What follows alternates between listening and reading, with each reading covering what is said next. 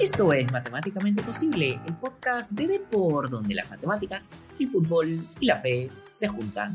Quien les habla, Juan Carlos Arabia y el gran Daniel Aliaga, analizan y debaten sobre la pelotita al ritmo de datos y estadísticas. ¡Comencemos!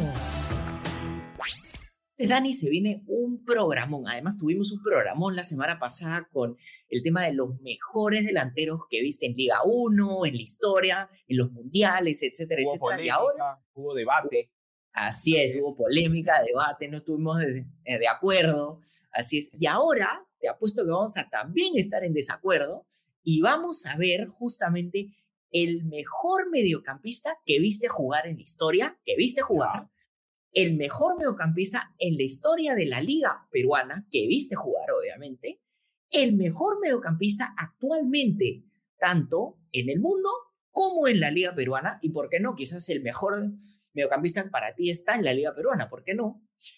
Y ¿por qué no soñar? Y, y ahí vamos a armar un, realmente un debate alucinante. Y recuerden, obviamente, si les gustó el programa pasado y les gusta cualquiera de nuestros programas, siempre pueden poner su estrellita en Spotify y síganos todos los viernes para escuchar el fantástico programa que tenemos acá. Y recuerden, desde su celular, entran a Spotify y ¡plum! le ponen una estrellita y listo, ya estamos. Pero a ver, Dani, cuéntame, ¿quién ha sido el mejor mediocampista que viste en tus, desde el 1992 que ves fútbol?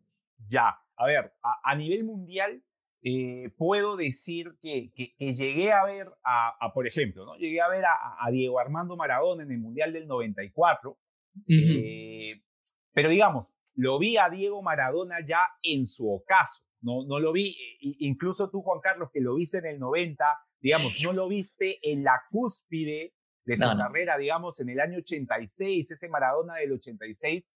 Eh, o sea, he visto grandes volantes, he visto pues a Zinedine Zidane, sí. he visto a, a eh, sé, eh, Xavi, a Iniesta en el 2010, eh, pero yo diría que de los volantes que he visto, si tengo que quedarme con uno a nivel mundial, eh, este sería por un tema de estética y por un tema de, de, de qué me gusta a mí ver en un, en un medio y, y, sobre todo por cómo se está jugando incluso en la actualidad, eh, me quedaría con Andrea Pirlo.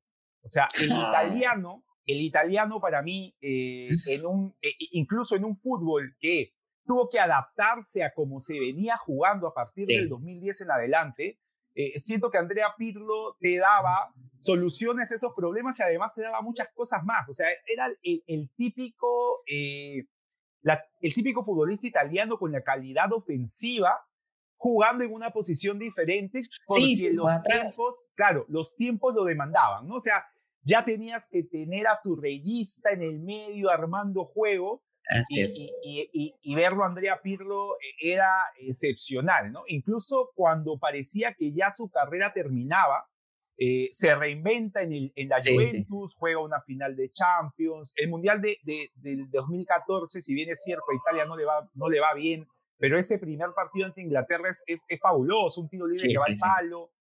Eh, su Eurocopa del 2012 también muy buena.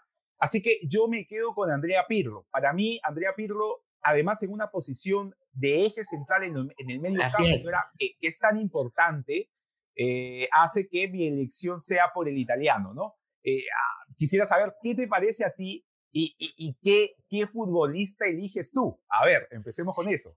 A ver, pero antes yo estaba, Andrea Pirlo estuvo en mi cabeza y voy a mandar un, primero voy a lanzar un dato sobre Andrea Pirlo. En Liga, Andrea Pirlo tiene 97 asistencias, en un promedio de 0 asistencias por partido, o sea, una asistencia cada 5 partidos. Y si combinamos goles y asistencias, esto sube en Liga a que Andrea Pirlo o genera un gol o una asistencia cada 3 partidos.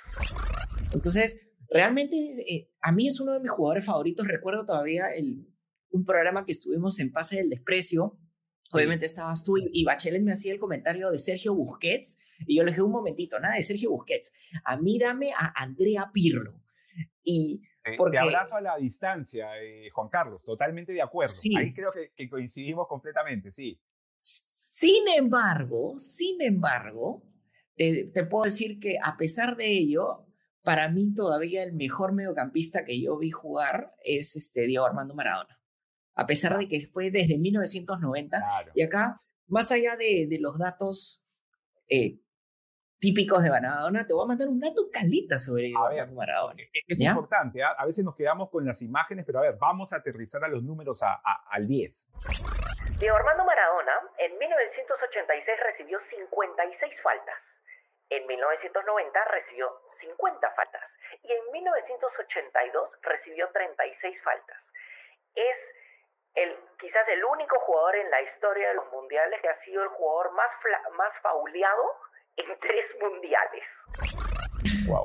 estamos hablando de más de 100 faltas. Eh, en 1990 yo he visto el partido Argentina-Camerún, que Camerún le gana 1-0 a Argentina, donde a Maradona, y yo ya lo comenté en un programa, le hacen 12 faltas, pero aquí eh, en los números generales de Maradona en sí es que en 500, y acá te lanzo el dato. En 589 partidos, Maradona tuvo 311 goles, 208 asistencias, 0.53 goles de promedio por partido y 0.35 asistencias por partido. Tuvo 8 goles en los mundiales y quizás tuvo la asistencia más importante en la historia de un mundial cuando le hace ese paseo Burruchaga en 1986. En, en el 90 yo lo vi y lo vi como le, lo agarraban a patadas. Para mí, este, realmente verlo, además, si bien un, Maradona no en la cúspide, eh, eh, cerebral, porque no debe, era rápido, sí, era pequeño y eso lo ayudaba también a sea difícil que lo empujen, un tema muy parecido que ocurre con Lionel Messi actualmente, pero es como estaba tan enfocado en el tema de dar pases, eh, ya en ese momento de su carrera, de que ah, él es uno de los dos jugadores, ahorita te voy a mencionar el otro, que siento que para mí le encontraron la importancia de la asistencia. Y ah, sí. Además, por ejemplo, la jugada ante Brasil, en, uno de los resultados eh, quizá más celebrados por el, por el fútbol argentino, ese 1 a 0 contra un Brasil que parecía completamente superior, al menos en el desarrollo del partido, es, es, fenomenal. O sea, es un, es un Diego Armando Maradona con el tobillo hinchadísimo, Así es. Eh, capaz de retener el balón y buscar a su compañero para dejarlo solo y que, y, que convierta el gol. O sea, seguía siendo Maradona por esos detalles y esas jugadas tan determinantes, este, probablemente en esos años, uno de los mejores jugadores en, en, en, digamos, en la actualidad, digamos, del año 90. Ojo, un tema para que la gente no se moleste, y si se molesta, bueno, lo siento mucho, estimados oyentes y, y videntes, pero así es el fútbol. Lionel Messi tiene unos números espectaculares, solo para mencionarlo hasta ahora, porque todavía falta mucho de Lionel Messi.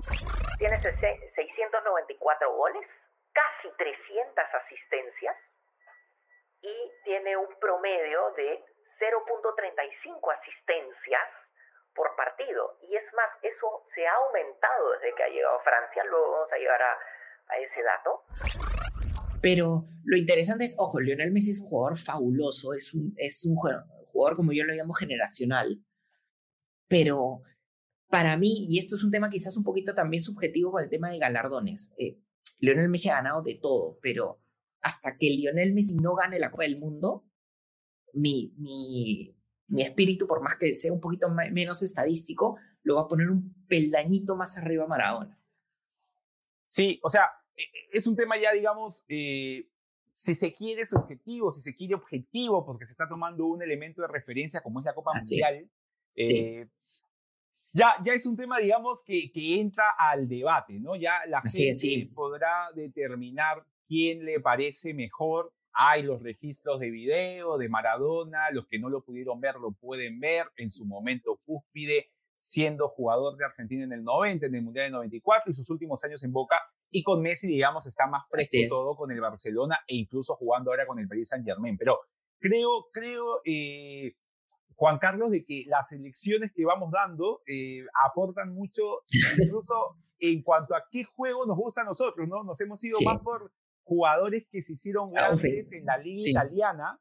Un futbolista como Pirlo que empezó como, como enganche en el Inter, terminó jugando en el Milan de Ancelotti, cubierto por estos robots como Ambrosini y, y Luego ya un, un, digamos, un medio centro organizador y controlador total de una Juventus, y el caso de Maradona, que, que fue un futbolista determinante, capaz de asistir, capaz de hacer goles. Y la pregunta, Juan Carlos, es, ¿te imaginas a Diego Armando Maradona en estos momentos? ¿Dónde lo hubieses visto jugar tú? ¿De interior? ¿Crees que se cambiaba la figura y salía de enganche detrás de dos puntas? ¿Dónde lo hubieses visto jugar? Creo, antes de pasar, me, me, interesa mucho saber dónde lo habrías visto jugar en estos tiempos a Diego Armando Maradona. No, yo creo que él hubiera jugado una especie de enganche, o que es lo que siempre jugó, o sí. quizás esta invención de falso 9 que fue lo ya. que lo pusieron a, a Lionel Messi. Que, el que problema que alguna vez Menotti lo hizo jugar así en Barcelona, eh, se cuenta así es. incluso como antecedente, sí. sí. Pero también el fútbol ha cambiado muchísimo y con eso solo te doy esta idea en el sentido de que ahora los mediocampistas de ataque también marcan. Sí. O sea, tú pusiste algunos nombres, ¿no? Este, Zinedine Zidane, eh, mencionamos de Maradona, Xavi, o, Xavi o, otro de mis favoritos era Carlos Valderrama, por ejemplo, el pibe Valderrama, uh. pero, pero Maradona ni el pibe ni Zinedine Zidane marcaban, ¿no? No.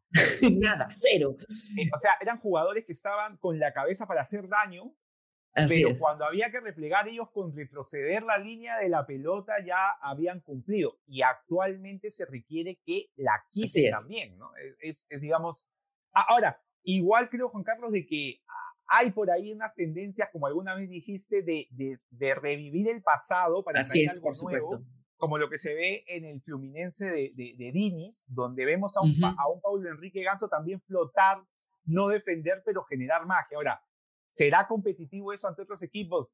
Habrá que verlo, ¿no? No, no, no lo sabemos. Sí, ahí te mando un datito chiquito y luego este, A ver. un comentario es...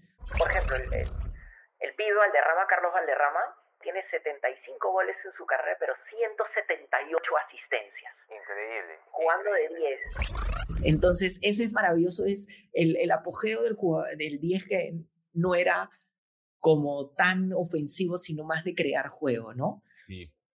Y obviamente, solo para mencionarlo, porque y acá yo eh, me confieso en que yo tengo una gran debilidad por el gran juego que tenía el fabuloso Diego Latorre cuando jugaba en Boca. Por favor, Diego Latorre, si alguna vez tienes un tiempo, escúchanos en el programa, porque yo vi tu juego y me acuerdo que de tus 77 goles en Boca Juniors, uh -huh. entonces, este, y que la mejor temporada fue en 1991 de, de Diego Latorre, uno de mis, mis favoritos, pero para mí el mejor ha sido, este, como decía Maradona, con grandes, grandes también excepciones. Pero haciendo, eh, Juan Carlos, antes, digamos, de, de, ya pasar a otro, a otro registro, eh, a, no hay que dejarle de lado, al menos ahora que hablamos de este tipo de enganche que ya cada vez va, digamos, mutando a otro tipo de futbolista, ¿no? A hacerse interior, a jugar por una banda, quizá tirándose al medio. El caso de Juan Román Riquelme.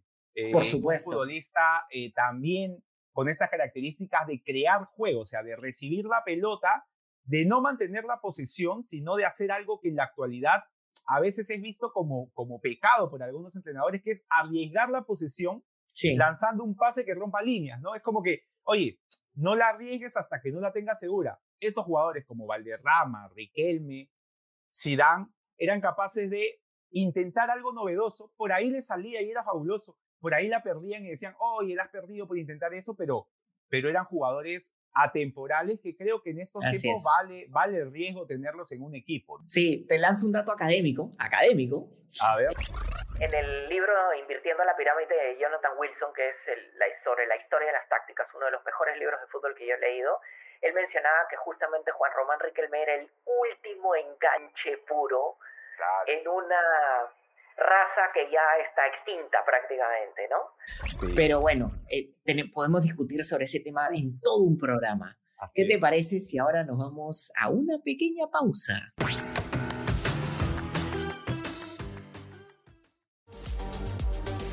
Visita deport.com y mantente al día de todo lo que sucede en el mundo deportivo. Síguenos en nuestras redes sociales y suscríbete a nuestro newsletter deport.com.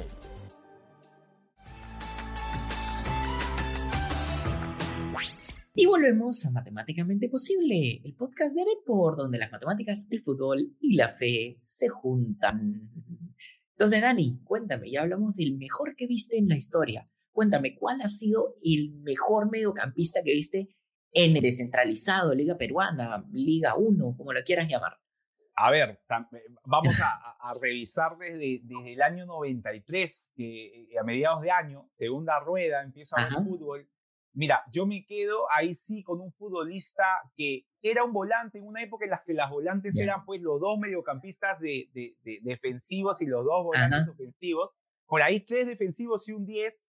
Sí, sí, sí. de lo que he visto aquí, por, o sea, por ser determinante, por eh, capacidad de gol, por regalar golazos, yo me quedo con, además por el nivel de futbolista que, que, lo quiero comentar, con Marquinho. O sea, el brasileño en Perú, Marquinho, eh, solo para que, para, para nuestros oyentes por ahí eh, de, de, de menor edad, solo decirle de que Marquinho, entre que estuvo en Perú, se fue y volvió, jugó una final de Copa UEFA defendiendo a un equipo eh, austriaco ante el Inter de Milán. O sea, ese futbolista desde ese equipo austriaco jugando la final de la UEFA vino a jugar al fútbol peruano.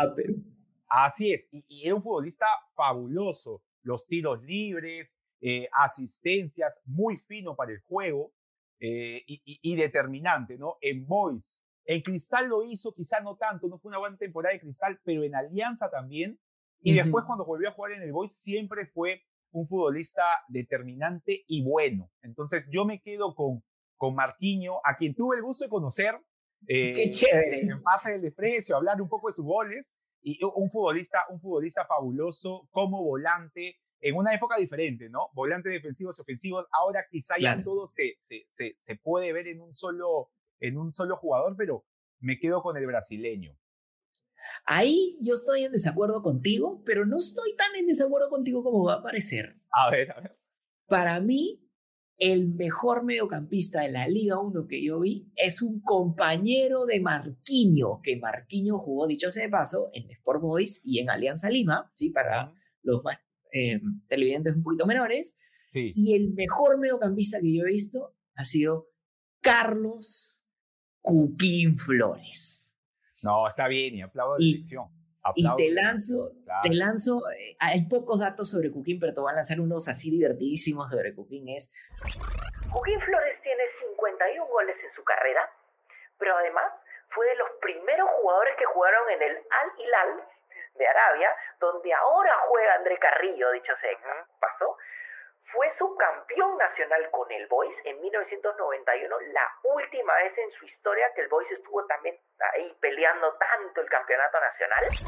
Claro, pues incluso Juan Carlos solo en el año 98 vuelve a pelear el título y está también este, Cuquín. Sí. Acuérdate ese, ese torneo que son los primeros del acumulado. O sea, Cuquín era un, un tocado con el Boys. A, ver, continúa.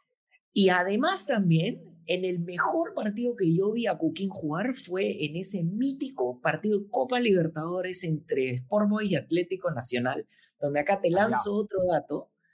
Que fue el primer partido internacional de Germán Carti, ¿ya? Y que metió gol en ese partido, dicho sea de paso, tanto Cuquín como Germán Carti. Dos, dos también, un jugador también reconocido con el Boys, luego goleador de la Sudamericana con Cienciano, pero sí, es verdad. Eh, a mí, eh, te digo, Carlos Joaquín Flores me parecía, iba para adelante y no había quien lo pare. Es más, y acá les lanzo un dato también muy particular, es... Quizás es el único jugador en la historia del fútbol peruano que ha metido dos goles olímpicos en la Liga 1. Ya, y, y además es, Sí, y Cienciano es un equipo que curiosamente ha recibido dos goles olímpicos. Uno fue de Cuquín y otro fue, de, Lobatón. de Lobatón, Carlos Lobatón. Este, otro, gran, otro gran volante. Otro gran volante. Así es. Pero Cuquín era, o sea, arrancaba Cuquín y tenía una súper pegada, tenía una comba increíble. Ahorita, hace poco, justamente eh, comentaba, ¿no? Antoine Griezmann en el, en el Atlético ha metido un gol de olímpico hace poco y agarra yo comentaba, sí, pero este es con truco porque la pelota rebota. Los Juegos Olímpicos de verdad son los de Cuquín, donde toda la comba está en el, en el aire.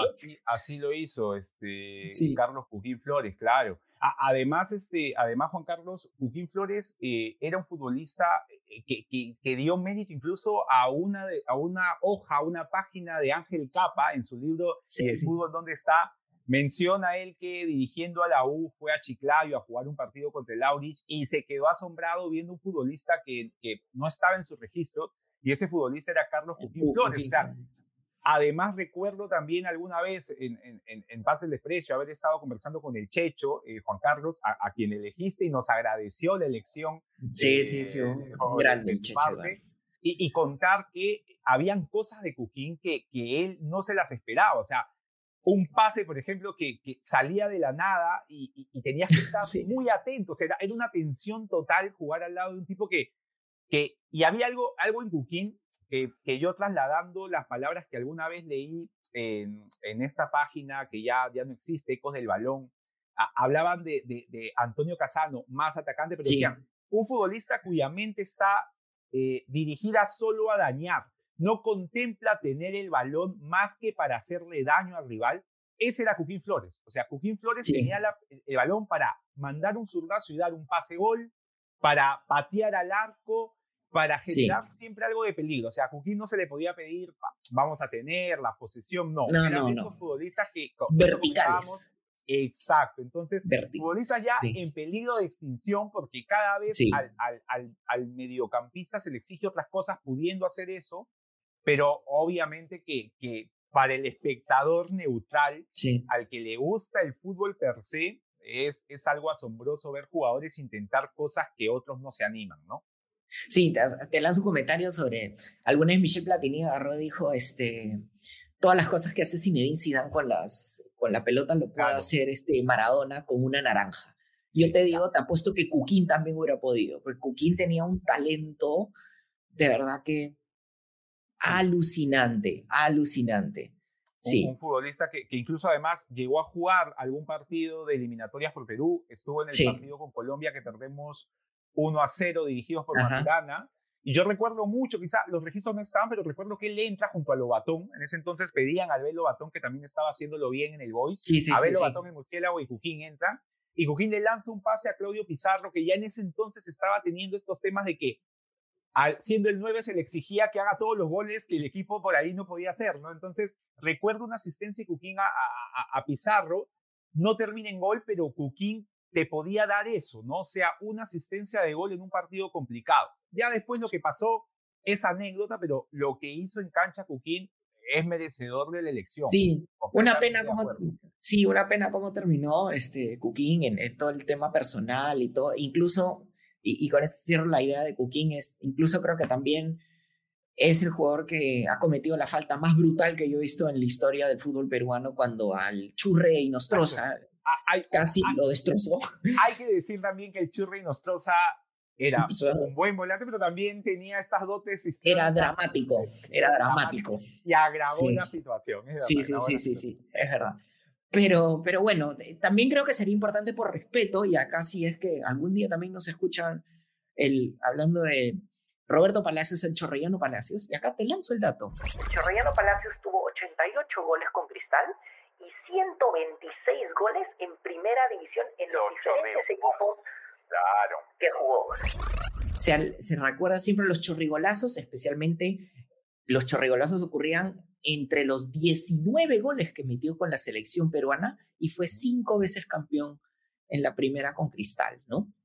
Un, no, el, el, Palacios, además, eh, para, para decirlo, eh, fue el mejor jugador de una selección peruana que estuvo a punto de ir a un mundial. Eh, Así es. La, la selección peruana, dirigida por Juan Carlos Solitas, o sea, era el Chorrillano Palacios como principal estandarte y además eso le dio mérito al Chorri que jugara en los Tecos de Guadalajara, en una época en la que, como ahora jugar en México, o sea, México se trae, digamos, siempre lo mejorcito de, de, de Sudamérica, y además fue el fichaje refuerzo del Cruzeiro para jugar la final con el Borussia Dortmund. Entonces, estamos hablando de un 10 peruano jugando una final intercontinental ante un equipo europeo. E-, ese fue el nivel del Chorri Palacios para los que no lo vieron y para los que por ahí se ponen a comparar, está bien siempre la comparación, pero el Chorri Palacios fue palabras mayores en su momento.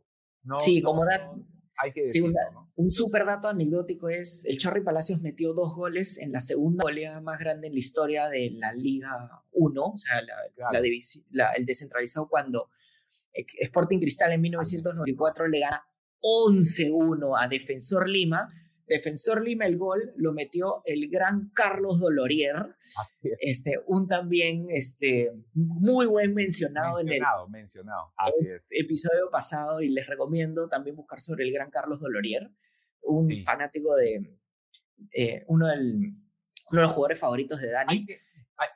Hay que, decir, Juan Carlos, que estamos mencionando eh, tanto anteriormente como ahora futbolistas volantes más ofensivos eh, o con, digamos, esta capacidad técnica para hacer jugar, porque eh, es, es lo que suele gustarle a la gente. Nosotros somos parte de ese público. Pero no hay que dejar de lado, eh, creo yo, que ahora no tanto, quizá porque ya como tú bien dijiste, todo se ha juntado, ¿no? Hay que saber defender, hay que saber tirar al suelo y también del suelo meter una guacha. Pero antes estaban las, las funciones divididas. Y en esas funciones divididas vale recordar volantes defensivos de renombre y buenos en el campeonato como eh, lo fue en su momento Juan Jairo Legario, quizás una cúspide en el fútbol argentino que no tuvo en el fútbol peruano, pero un buen volante, el mismo José Luis Carranza, que a, quien a veces se decía, oye, Carranza solo pega, no, Carranza también era capaz de mandar un balonazo, de jugar, o sea, Carranza jugó en la selección de Juan Carlos Oblitas, no era titular, pero estuvo, hablar eh, de un buen volante eh, defensivo que llegó al Sporting Cristal, Stanislao Stuway, volante de, selección paraguaya, o sea, Pedro Garay, o sea, totalmente, eh, quizá el, ídolo, el ídolo de, del Sporting Cristal antes que, que, que, emergiera la figura de Cazulo, o sea, ha habido volantes buenos, no tanto en, en, inventiva, en técnica, pero sí en marca, porque antes las, las funciones se dividían pero lo que pasa es pues que siempre nos va a lanzar o nos va a tirar a su lado más el, el, virtuoso, ¿no? Eso, eso, eso quería, quería mencionar. Sí, y a todo esto, nuestros queridos oyentes y videntes, si quieren saber cuál fue la mayor goleada en la historia del fútbol peruano, no se preocupen porque en las redes sociales de Mate Posible, ahí van a encontrar cuál fue el partido. Solo les voy a lanzar que Dani estaría muy contento con justamente ese datito porque justamente Alianza Lima fue el equipo implicado en esa mayor goleada, pero estoy seguro que muy pocos van a tener mapeado quién fue el equipo, el pobre equipo que recibió tantos goles. Pero ahí se los vamos a dejar como intriga para que lo busquen por ahí y nos comenten, obviamente, como siempre, ¿no?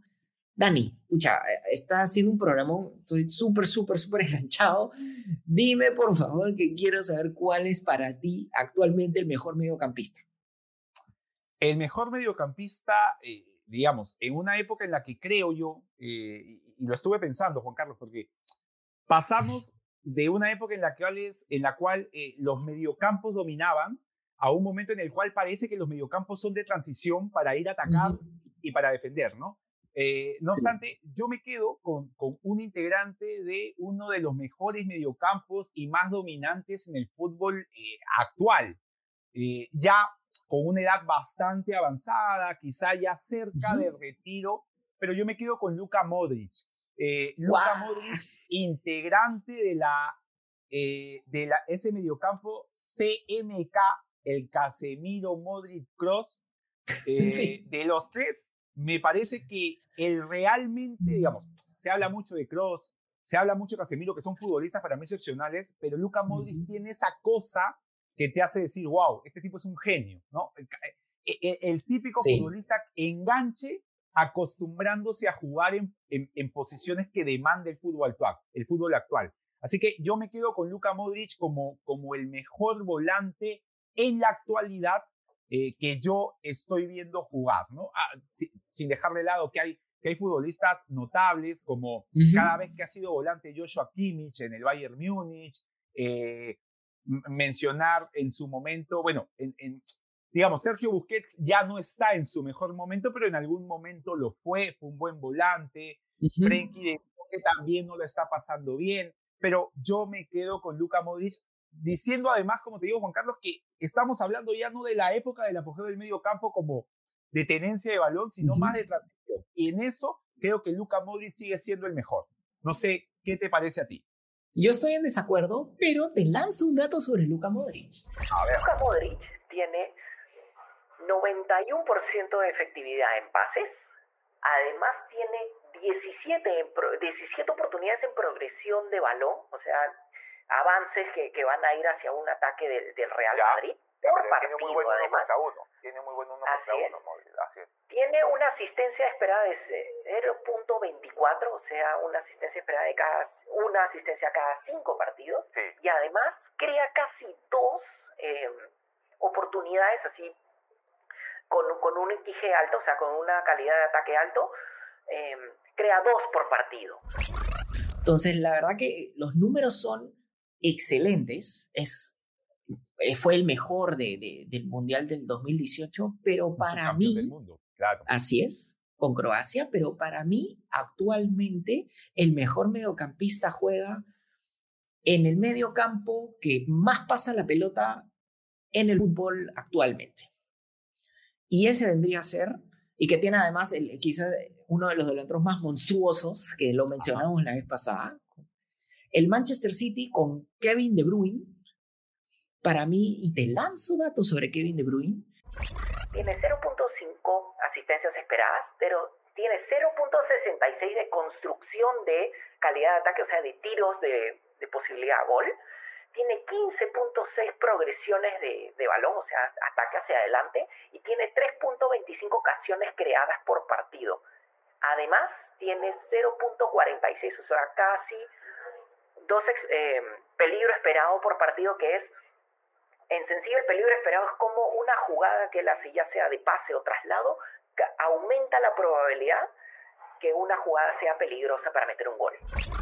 Entonces, es fabuloso. Para mí es, tiene una buena pegada, este, sí. eh, pero quise enfocarme en la parte más de asistencias y no tanto en el tema de, de goles. No tanto de atacante, sino más de, de constructor.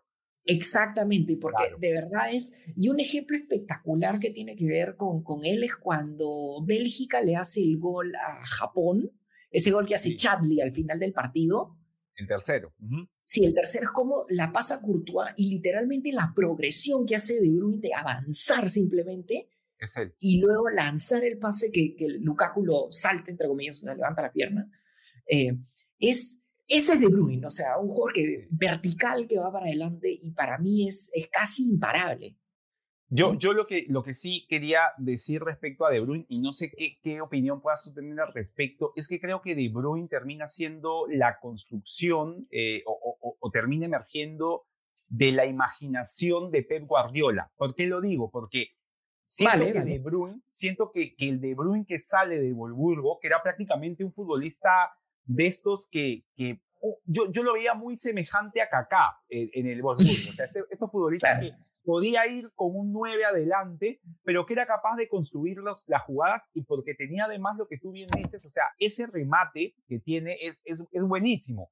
Y pisando el área es mucho mejor. Entonces, yo lo que creía es, yo me, me ponía a veces a pensar y decía, De Bruyne en manos de Ancelotti o de Mourinho, no creo que hubiese tenido ese desarrollo como futbolista que ha tenido con Guardiola. Creo que que lo que hubiesen hecho Ancelotti y, y, y Mourinho mm. de pronto era transformar a De Bruyne en ese enganche con gol que, que vertical Ancelotti lo tuvo con Kaká, que Mourinho lo buscó en su momento con, con, con Osil y, y, y, y más bien lo que hizo Guardiola fue decir, no, este tipo tiene esta cualidad de poder organizar, además de hacer goles, y, uh -huh. y, le puedo sacar incluso mayor beneficio a eso, y terminó convirtiendo a De Bruyne en un futbolista que en el Wolfsburgo nunca me dio esa impresión. O sea, yo del Wolfsburgo lo veía como, un, como estos jugadores que arrancan detrás del punto y que son capaces de hacer maravillas. Y no, De Bruyne puede incluso arrancar desde la base de la jugada y terminar haciendo que sus compañeros hagan maravillas. O sea, siento que es muy de, de del Pep Guardiola, eh, que, que, no es un DT de, de, tu, digamos, de tu entera fascinación, pero siento que es... No, no es su, su, la transformación de De Bruyne o quizá el asentar las mejores cualidades de De Bruyne y descubrir otras fue gracias al Pep. Así que sí, qué importantes vale. son a veces los entrenadores en los jugadores, ¿no? Hay que, hay sí, que, por hay su, que decir eso.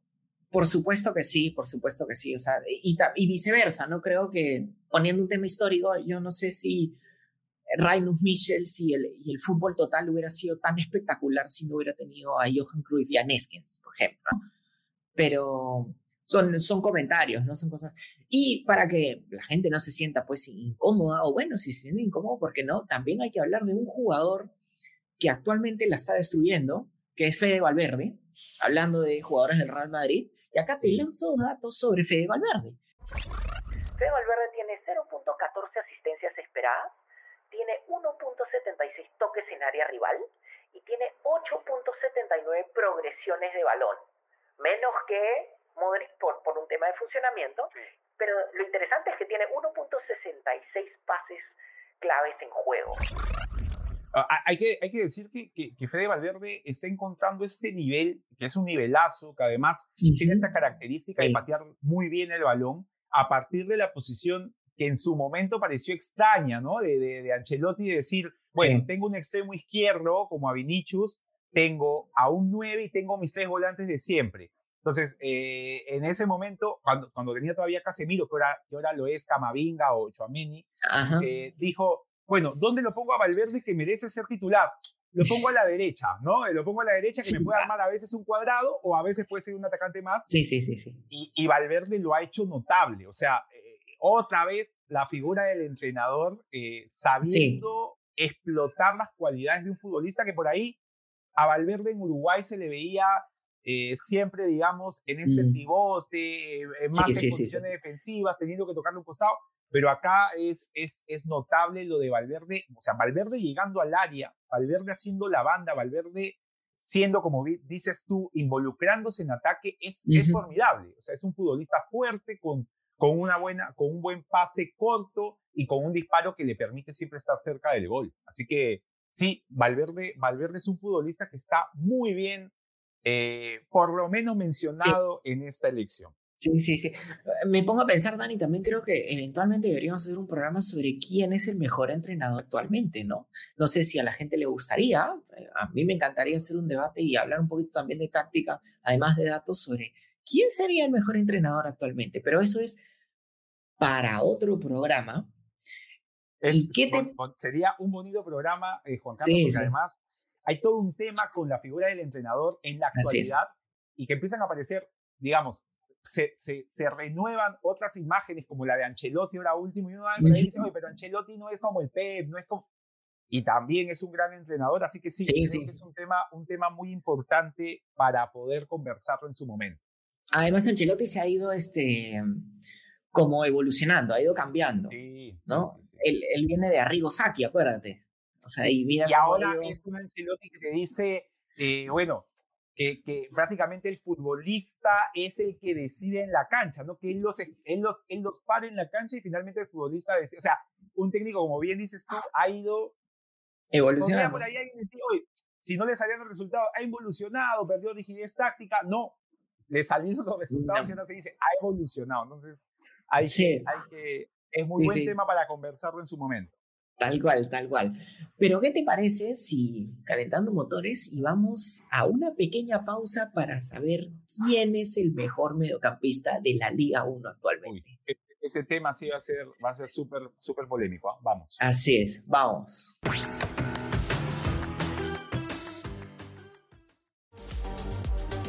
Visita deport.com y mantente al día de todo lo que sucede en el mundo deportivo.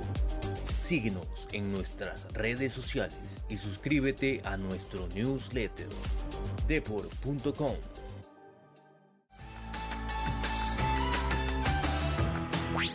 Y regresamos, esto es Matemáticamente Posible, el podcast de Deport, donde las matemáticas, el fútbol y la fe se juntan.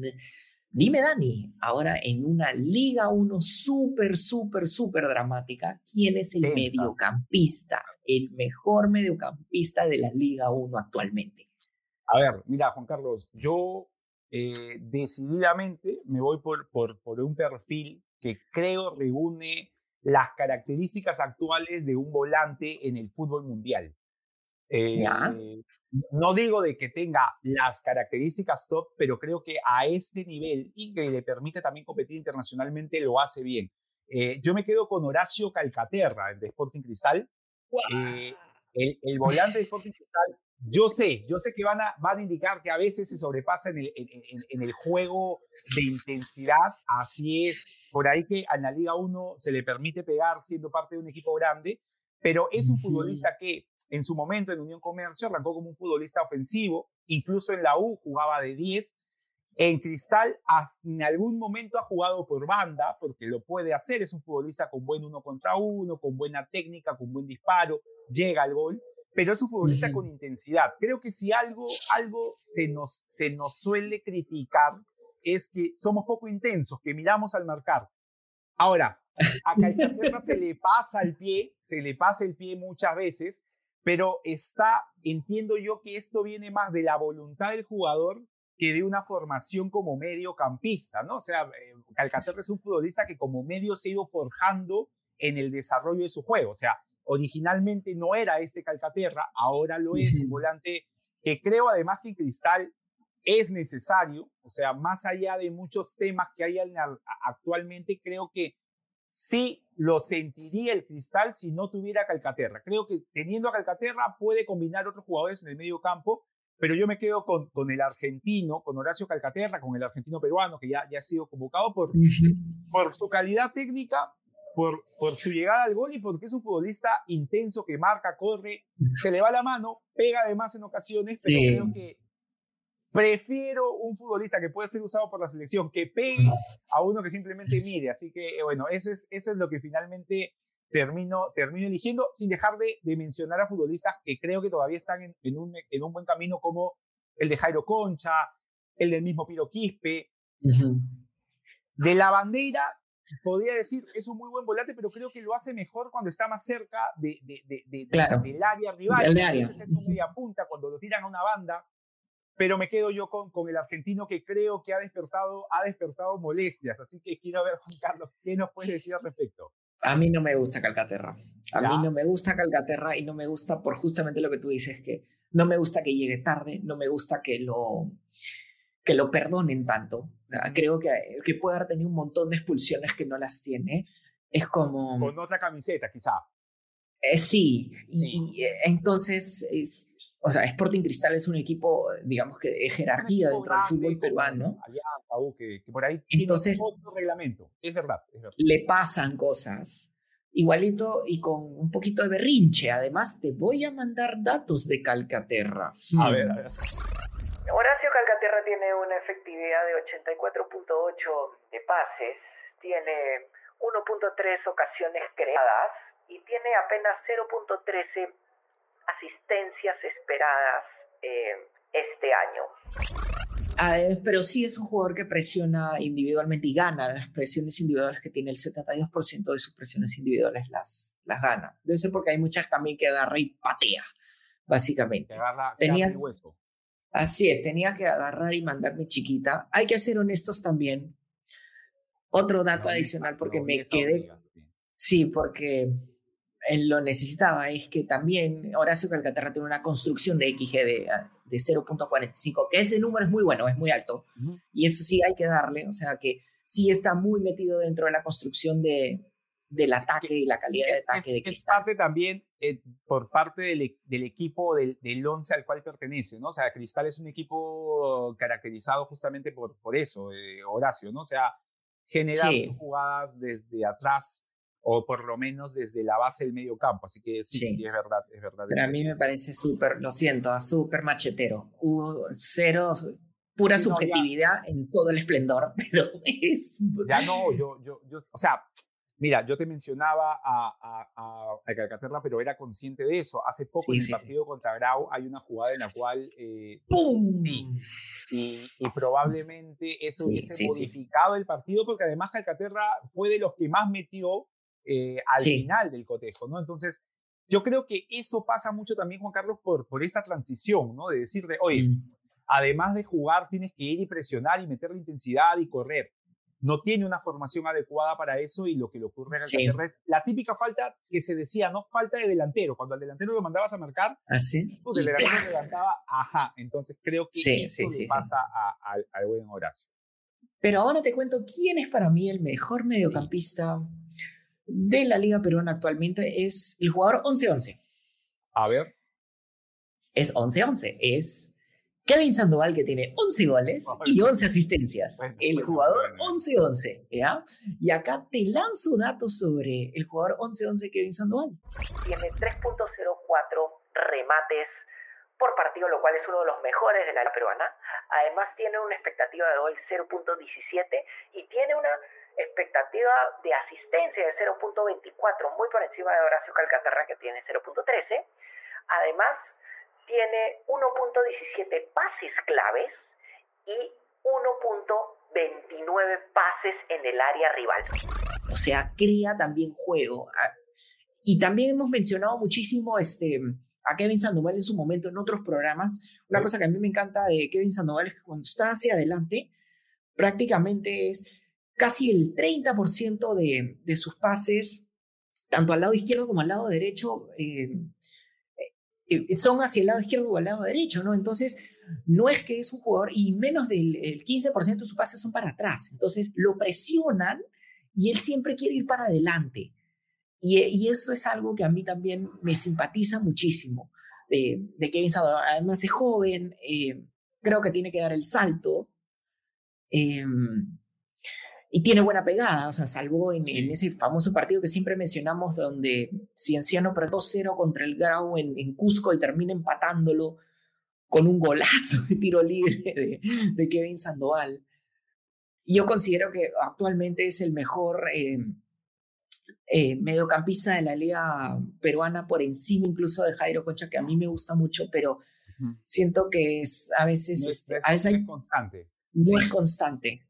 Ahora, ahora, Juan Carlos, eh, con respecto a Kevin Sandoval, digamos, ya entiendo que la, y como lo hemos conversado, o sea, nos gusta más Kevin Sandoval estando por el medio. O sea, el Kevin Sandoval que iba a la banda en el Sporting Cristal, en, en Ayacucho, si mal no recuerdo, y es un futbolista que ha evolucionado y creo que, que es mucho mejor cuando juega en esa segunda línea de volantes detrás del delantero, eh, hace que Kevin Sandoval tenga todas estas le da más posibilidades de utilizar sus herramientas, ¿no? O sea, a asistir, a encarar, a disparar, e incluso a construir juego, que es un futbolista con mucha capacidad para eso, un futbolista que creo que en ese sentido ha evolucionado porque ya no es solo el extremo que amaga y, genera algo por esa banda, Así es. que lo puede, lo puede seguir haciendo porque con Vigeván incluso a veces en estas cosas raras que hacía el, el ex entrenador del Cienciano terminaba jugando por la izquierda, por la derecha, alguna vez hasta de interior, pero, pero el, eh, digamos, su posición como, como, como enganche de Kevin Sandoval eh, es, es, sí, estoy de acuerdo, de, de, las mejores posiciones para él y de las mejores performances, incluso en un cienciano que ha caído bastante a, a, comparación de lo que venía haciendo. Eh, es muy meritorio y muy merecido la elección de, de Kevin Sandoval. Así es. Pero bueno, Dani, ¿qué te parece si después de un poquito de una discusión medio picante sobre el mediocampista de la Liga 1, vamos Perfecto. al tema que la gente suele esperar, los famosos pronósticos de esta última, última fecha del clausura. Los juegan el domingo 30, Juan Carlos, todos los que están implicados. Así es, así, es, así es. Igual vamos a mencionarlos a todos, pero ¿qué te parece si arrancamos con el Vallejo Municipal? A ver, dale Juan Carlos. Le doy. A ver, acá hay, acá hay todo un tema, porque por un lado, la César Vallejo tiene cinco victorias consecutivas en casa. El Deportivo Municipal tiene cuatro, en los últimos cuatro partidos ha sumado un punto de visita, con dos goleadas recibidas además y eh, cuando, fue visitante ni siquiera llegó a un 20% de probabilidad de victoria. Así que yo creo que César Vallejo le va a ganar 3 a 0 a Deportivo Municipal. Cerrando un buen año la Vallejo, que, incluso estuvo peleando el torneo clausura hasta el empate con la San Martín. Eh, debía de haber caído recién combinacional, pero tuvieron ese traspié con la San Martín que finalmente también ya, ya descendió. A ver, voy yo con un partido que se juega el día de mañana por la tarde UTC de Cajamarca Universitario. para mí este cotejo eh, ya eh, el UTC eh, se desinfló un poco. creo que la cercanía del final y ver que no había opción para llegar a una sudamericana terminó por, por, por ahí desanimar un poco a, la dupla de atacantes Gentile Peraza y un universitario que igual, Juan Carlos, siento que ya tras el empate con Cristal prácticamente el equipo dijo, bueno, ya está, no, no logramos el objetivo que, que parecía cercano Así que le doy un empate a un gol por parte de ambos cuadros cremas. UTC Cajamarca 1, Universitario 1.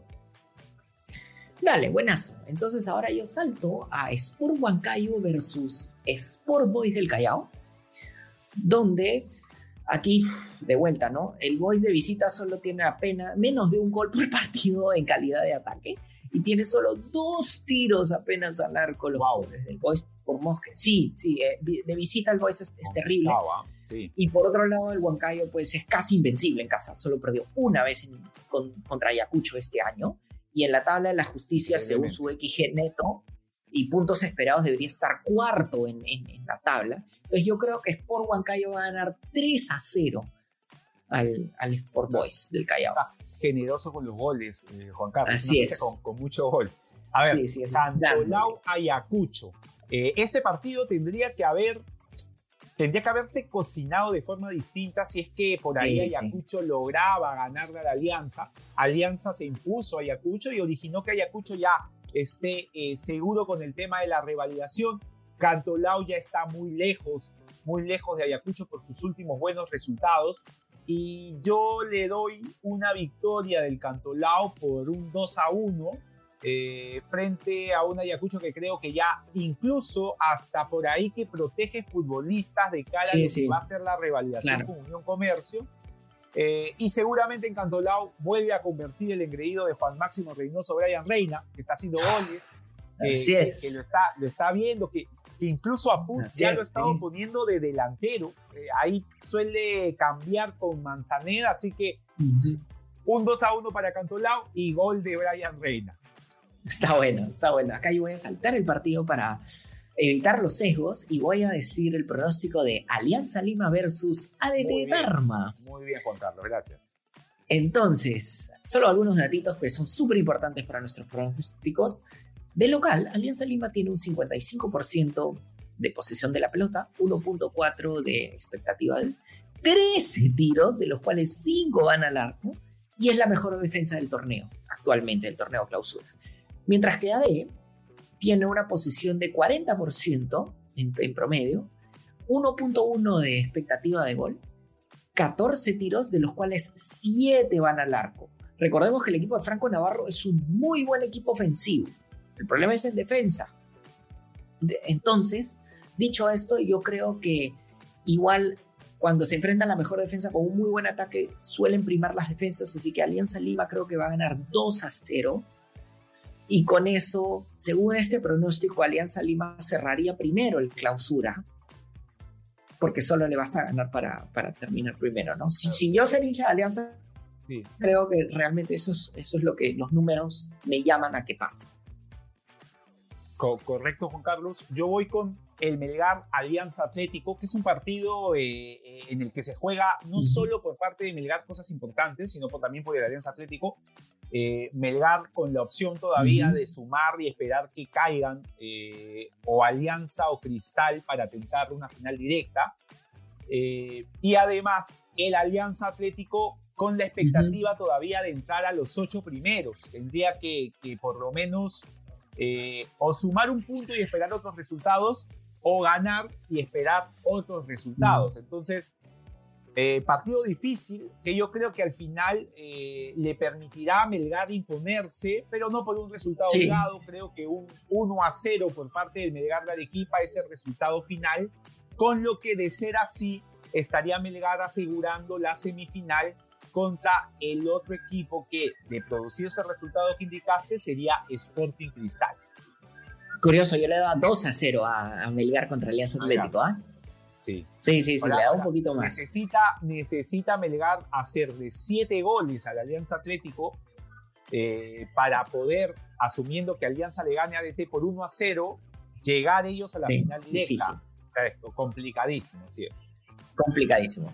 A mí me toca Carlos Stein versus Binacional. El Carlos Stein ya está descendido, ha recibido más de, eh, ha recibido 40 goles. Está, eh, por ahí en, el, clausura tiene tres derrotas seguidas. Ojo, Binacional viene de perder tres de sus cinco partidos y sus partidos ganados han sido de local. Sí. Entonces, es un mal visitante. Igualito yo creo que van a empatar uno a uno, porque entre, que es un horrible, entre equipos, uno que le va muy mal de visitante y otro que, que ya está descendido, yo creo que van a terminar empatando. Una despedida, eh, eh, digamos, eh, de, de Stein con un empate. Pero eso complicaría mucho a Binacional, Juan Carlos, de cara a poder. Sí, así que va a ser un partido ahí que, que para ver. yo voy apretado, sí. apretado, sí. San Martín Cienciano. Yo creo que, que, el cuadro santo, eh, ante un Cienciano que si bien viene de golear, eh, es un equipo que no, no de, siento que está, eh, no sé, desorganizado. Me refiero a lo que veo en la, en la cancha. Eh, metió demasiados cambios en Cienciano. No se sabe cuál es el 11. Hay futbolistas que lo hacían bien en una posición, pasaron a otra, han regresado.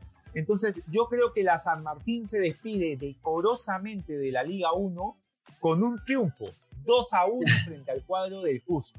Ese es mi pronóstico y el, el pronóstico, digamos, oh, polémico. Eh, y, que, a ver, si a alguien le sale, San Martín Cienciano, San Martín 2, Cienciano 1. Ay, yo no estoy de acuerdo. Yo creo que Cienciano gana 1 a 0, dicho sea de paso. Ya la Muela solo ha ganado un partido en el clausura y ha empatado tres partidos. La verdad que terrible la pobre Muelita. Ha estado, ha estado a veces cerca de ganar partidos que perdió. O sea, por ejemplo, eh, recuerdo mucho, Juan Carlos, el, el Cristal San Martín, que acaba dos tal. En un momento parecía que San Martín lo podía incluso ganar y lo termina perdiendo. El Vallejo San Martín parecía que San Martín se lo llevaba, empataron. O sea, ha habido partidos en los que San Martín ha estado cerca de ganar y, e increíblemente lo terminaba ni siquiera empatando, ¿no? Así que por ahí, quién sabe que le ayude esos potenciales. Así es. Y yo cierro la fecha con Sporting Cristal versus Carlos Manucci. Nuevamente me voy a poner bien generoso, pero algunos datos primero antes de nada. Sporting Cristal tiene un 57% de posición de la pelota de local, 1 punto, o sea, casi dos goles de calidad de ataque por partido de local, 15 tiros, de los cuales 7 al arco, y Manucci no pierde ningún gol, o sea, 0.5 de calidad de ataque de visitante, 6 remates, solo uno al arco y tiene 26 pases en promedio antes de patear al arco. Yo creo que Cristal, más allá de los problemas defensivos que tiene esta vez, sí deja su arco en cero y gana 3 a 0 en un Carlos Manucci que parece que más juega a la deriva, como la canción Marco a la deriva y avanza. incluso fue pasado por tanto lado. Ya, o sea, Manucci está, digamos, muy lejos de opciones de Sudamericana y probablemente si este torneo se extendía más, Manucci terminaba metiéndose entre los últimos. O sea, el, nivel de, de, la de, de, Manucci ha sido de mal en peor. así que eh, es más que dable un resultado así como el que tú indicas. Pero cuéntame ahora, Dani, ¿qué nos va a tocar para el siguiente viaje de la siguiente semana? El siguiente programa y haciendo estos programas de cara a lo que ya se viene en cuanto al mundial, vamos a hablar de los defensas. Los defensas eh, manejando la misma dinámica que los últimos dos programas. Así que vayan pensando qué defensas van a ustedes colocar dentro de los registros que hemos señalado como sus mejores. Que aquí, al menos en matemáticamente posible, prometemos que polémica va a haber.